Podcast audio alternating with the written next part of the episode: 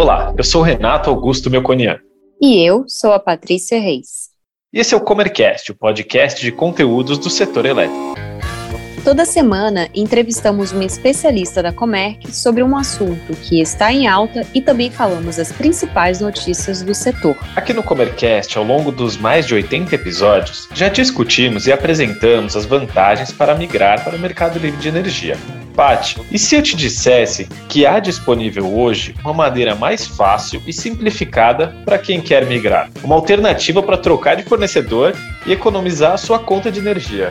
É, Rê, estamos caminhando para um mercado livre de energia cada vez mais simples e menos burocrático para o consumidor. A figura do comercializador varejista já é adotada em mercados mais maduros, como por exemplo Austrália, boa parte da União Europeia e em alguns estados dos Estados Unidos. Aqui no Brasil, o processo de abertura de mercado ocorre de maneira mais lenta, mas com boas perspectivas para o futuro. Criado pela Resolução Normativa 570 da Agência Nacional de Energia Elétrica, ANEL, de 2013, o comercializador varejista foi desenvolvido para tornar mais simples a adesão de empresas ao ambiente de contratação livre, o mercado livre, né? A Comerc Futuro é a comercializadora varejista da Comerc Energia, solução que permite a migração para o mercado livre de energia de forma simplificada, com redução de custos e garantia. Em outras palavras, com essa abertura maior do mercado,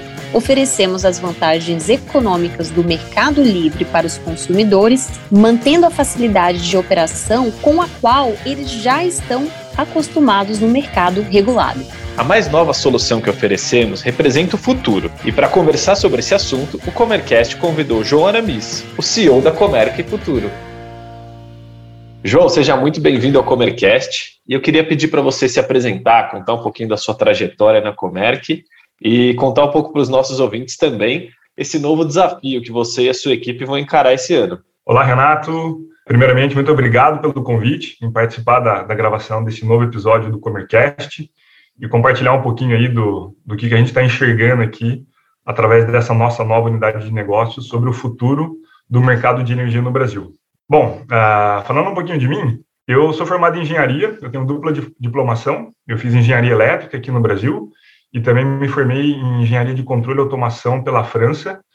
E assim que voltei para o Brasil, eu comecei no setor elétrico aqui na Comerc. Comecei como estagiário em março de 2010. De lá para cá já foram quase 11 anos, um pouco mais de 11 anos. E eu tive diferentes desafios e experiências, né? Sendo que o, todos eles dentro da, da, da unidade de negócios de gestão. Então foram 11 anos trabalhando na parte de gestão e consultoria, os últimos quatro anos na diretoria comercial e no início do ano, eu aceitei o convite, né, o desafio aí para estruturar a nossa nova empresa de comercialização varejista de energia elétrica. Agora entrando no nosso assunto, né, desse episódio, eu queria que você explicasse melhor para a gente o que, que é a Comerc Futuro, né, o que ela faz, o que, que ela entrega de novo e o que é uma comercializadora varejista. Certo, Renato. Bom, de uma forma bem simples, o nosso propósito na Comerc Futuro é facilitar a vida do consumidor final. De que forma? Através de soluções simples, que proporcionam a redução de custos com energia elétrica, é o que os clientes, os consumidores buscam né, no, uh, no fim do dia, com segurança, com sustentabilidade. Afinal, nossa energia é proveniente de, de parques renováveis, né, são energias, é uma energia limpa e renovável. O que a gente traz de novo nessa nova unidade de, de negócios são produtos simplificados. A gente teve um cuidado muito grande em, primeiramente, olhar a necessidade do cliente. Então, a gente utilizar toda essa experiência que a gente tem nesses quase 20 anos de história da Comerc, de, de olhar ao lado do consumidor e sentir as necessidades. Então, a gente, através da modalidade varejista, nós criamos produtos que facilitam a, a análise e a tomada de decisão por parte do cliente. E, e, quando eu falo em facilitação, né, em simplificação, em facilitar a vida, tudo isso tem a ver com a eliminação de alguns riscos financeiros e operacionais. Eu posso antecipar aqui, citar dois produtos que a gente tem dentro da Comerc Futuro, na modalidade varejista. O primeiro deles é um produto chamado Economia Garantida. Então, o cliente ele tem a opção de escolher uh, uma redução de custos pelos próximos anos, por exemplo, 15, 20, 25%, comprando energia pelos próximos anos. Tá? Existe um segundo produto que é uma economia variável. Em vez dele ter uma economia fixa pelos próximos anos, o cliente ele vai fazer uma contratação de energia com preços conhecidos, por exemplo, 250, 230, 200, 180 reais, uh, e ele faz o hedge, né? ele tem uma previsibilidade em relação ao quanto vai custar a energia dele no futuro. E a economia, nesse caso, ela fica variável, porque depende de oscilação da tarifa do mercado cativo, do dólar, do despacho de usinas térmicas, as bandeiras e tudo mais. Então, são dois produtos que a gente entende que facilita a vida do consumidor final, e, óbvio, a, a escolha, né, a decisão por esses produtos vai depende muito do perfil de risco, né, o quão confortável os clientes estão com as duas modalidades. Falando um pouquinho mais, Renato, sobre o que é uma comercializadora varejista, eu vou trazer duas, duas analogias, né?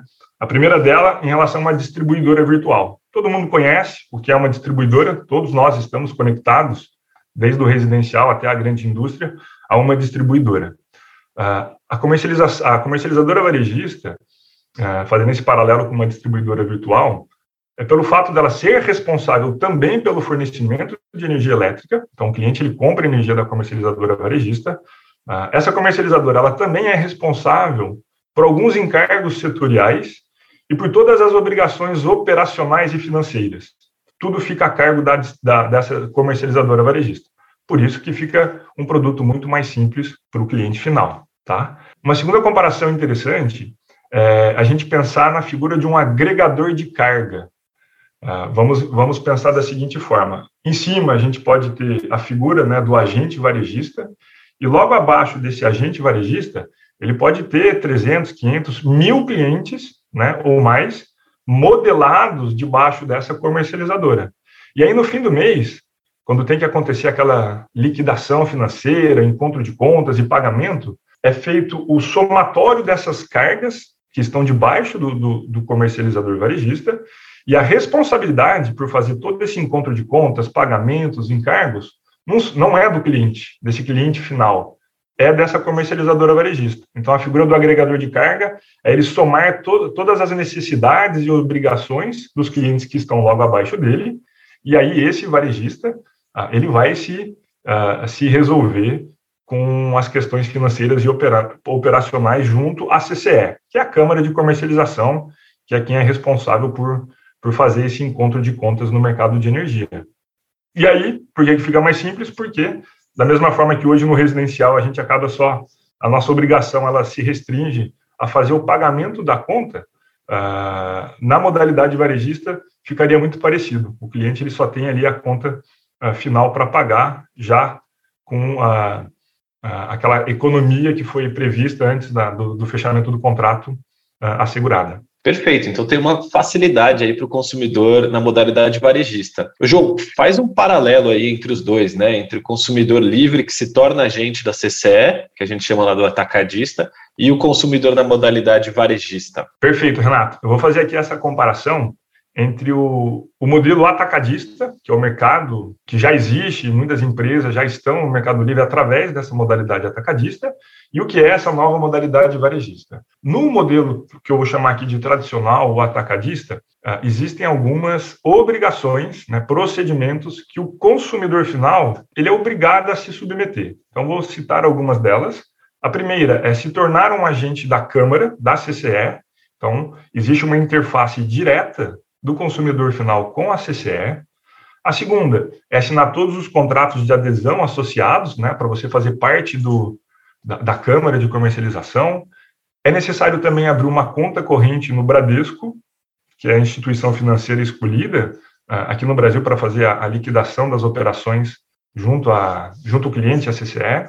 Ah, participar mensalmente da liquidação financeira, então aqui perceba que já existe, existe uma uh, obrigações operacionais e mesmo financeiras do cliente, uh, fazer o pagamento da contribuição associativa da CCE, pelo fato dele ser membro da Câmara, obrigações de aporte de garantias, uh, eventualmente, se esse cliente ele for, ele tiver um crédito, né, ele teve uma posição credora na liquidação, ele acaba participando também do rateio da inadimplência.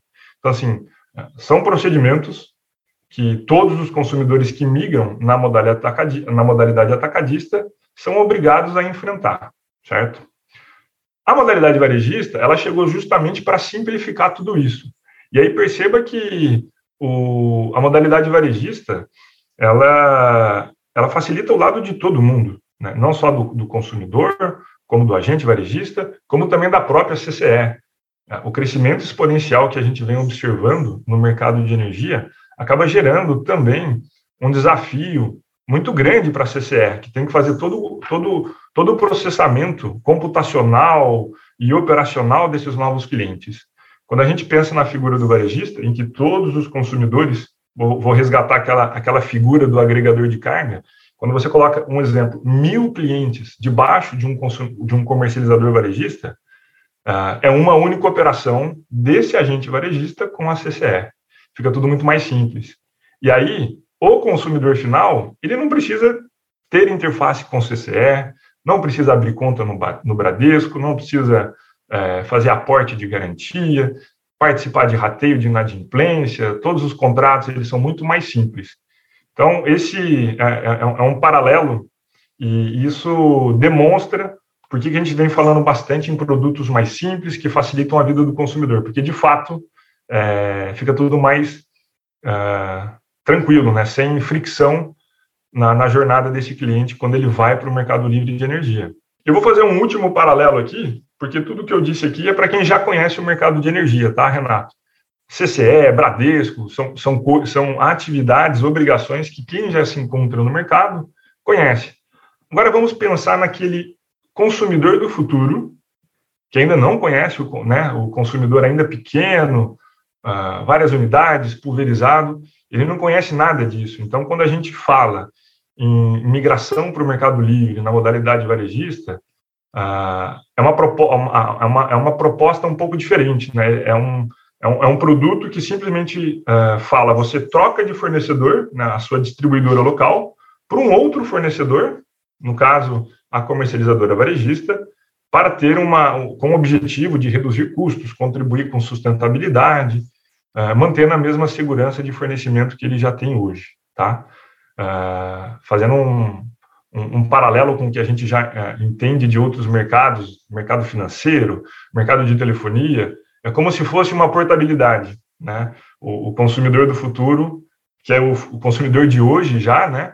É ele poder ter a liberdade de trocar o seu fornecedor de energia elétrica com o objetivo de ter né, benefícios diferentes em relação ao que ele tem hoje. E aqui o driver principal, sem sombra de dúvidas, é a redução de custos, uh, contribuindo com, com a sustentabilidade. Vejo então muita simplificação em relação ao modelo de atacadista, né?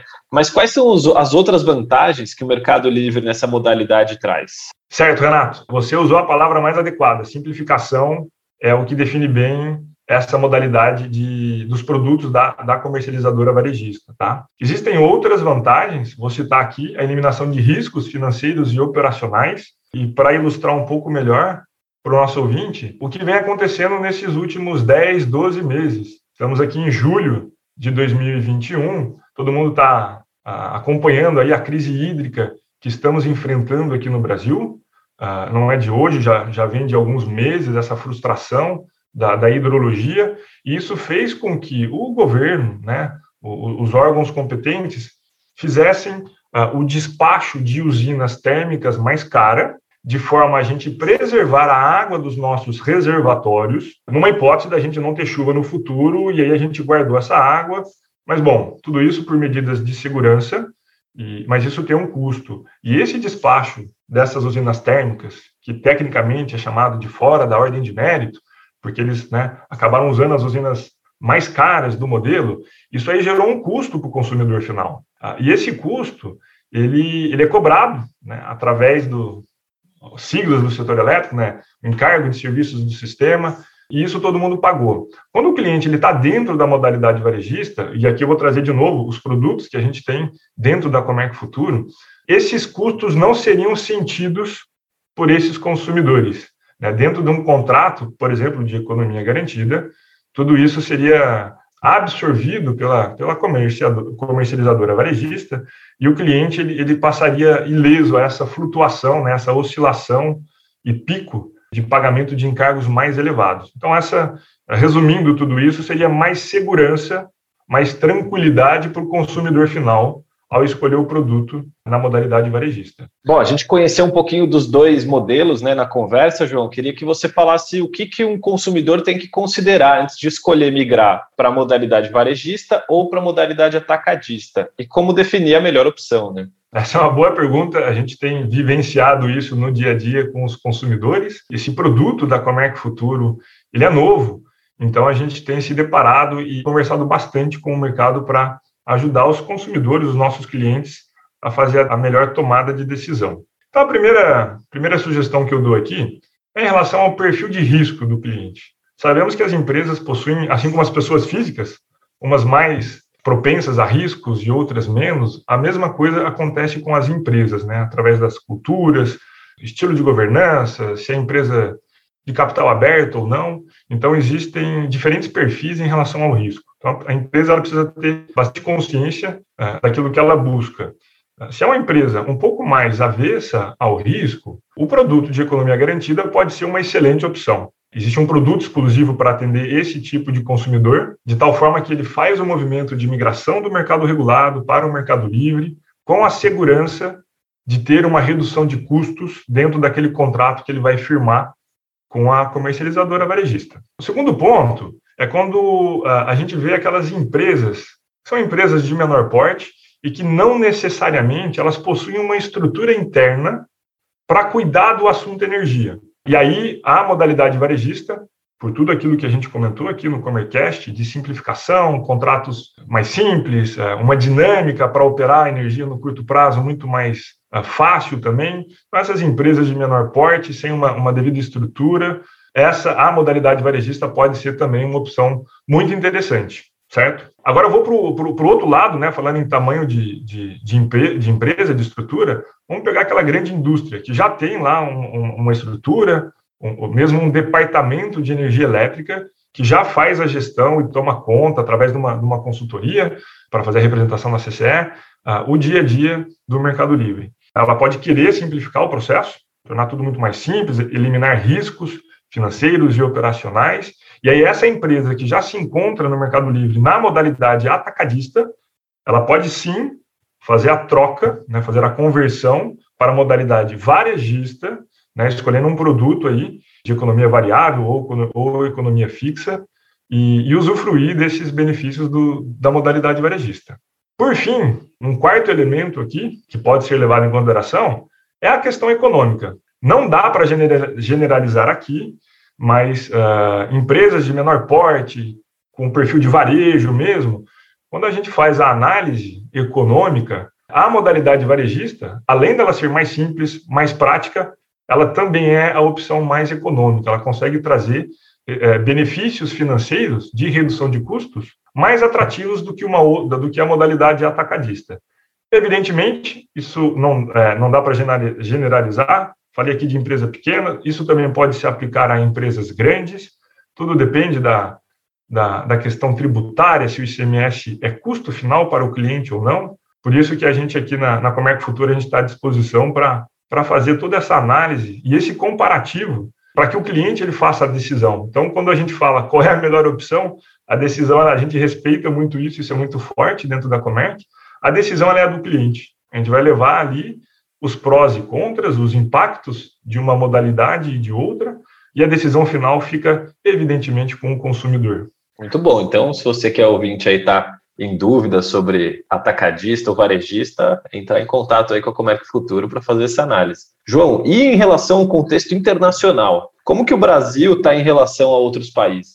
Certo, Renato. Se a gente fosse pegar a fila, né, o ranking, na realidade, de liberdade de escolha do seu fornecedor, do, do, fornecedor de energia elétrica, o Brasil estaria lá no fim da fila. Sabemos que o mercado regular, que o mercado de energia é um mercado regulado, existem requisitos mínimos para você, para o consumidor fazer a migração. Hoje está restrito somente aos consumidores que se encontram na média ou na alta tensão. Por exemplo, um consumidor residencial não consegue fazer aquela portabilidade que eu mencionei de trocar de fornecedor de energia elétrica. Então, hoje, em relação ao contexto internacional, o Brasil ele avança mas uh, os demais outros lugares avançaram muito mais rapidamente. Posso citar aqui alguns países da, da Europa, a Austrália, a Nova Zelândia. Aliás, eu, tô, eu, tenho, eu tenho dois irmãos que estão morando na Nova Zelândia e tenho aproveitado para fazer esse benchmark com eles, né? Porque eles lá na residência, na casa deles, eles podem uh, fazer essa portabilidade, né? Eles podem escolher o fornecedor de energia elétrica para a residência. Então, tenho acompanhado um pouco também esses outros mercados para ver como que a gente pode aproveitar o que já existe de bom e que funciona lá fora dentro do nosso mercado uh, brasileiro. E também alguns estados americanos já existe essa, essa liberdade de escolha do fornecedor de energia elétrica lá nos Estados Unidos, inclusive a nível residencial, uh, o que não é o caso aqui no Brasil ainda. Vamos torcer para a gente andar nessa fila aí, né? Para a gente poder aqui nas nossas residências, então, é, escolher o nosso fornecedor de energia. E, João, e olhando para o futuro, é, o que, que você vê aí do mercado livre de energia? Quais são as perspectivas? Olha, Renatinho, as perspectivas elas são muito positivas, tá? A gente está muito otimista em relação à, à abertura do mercado aqui no Brasil. Posso citar aqui que já existe um projeto de lei, que é o PL 414, que hoje ele está lá na Câmara do, dos Deputados, é o antigo PLS 232, ele foi apelidado aí o projeto da portabilidade de luz. É um processo né, que vai fazer a abertura gradual do mercado de energia no Brasil.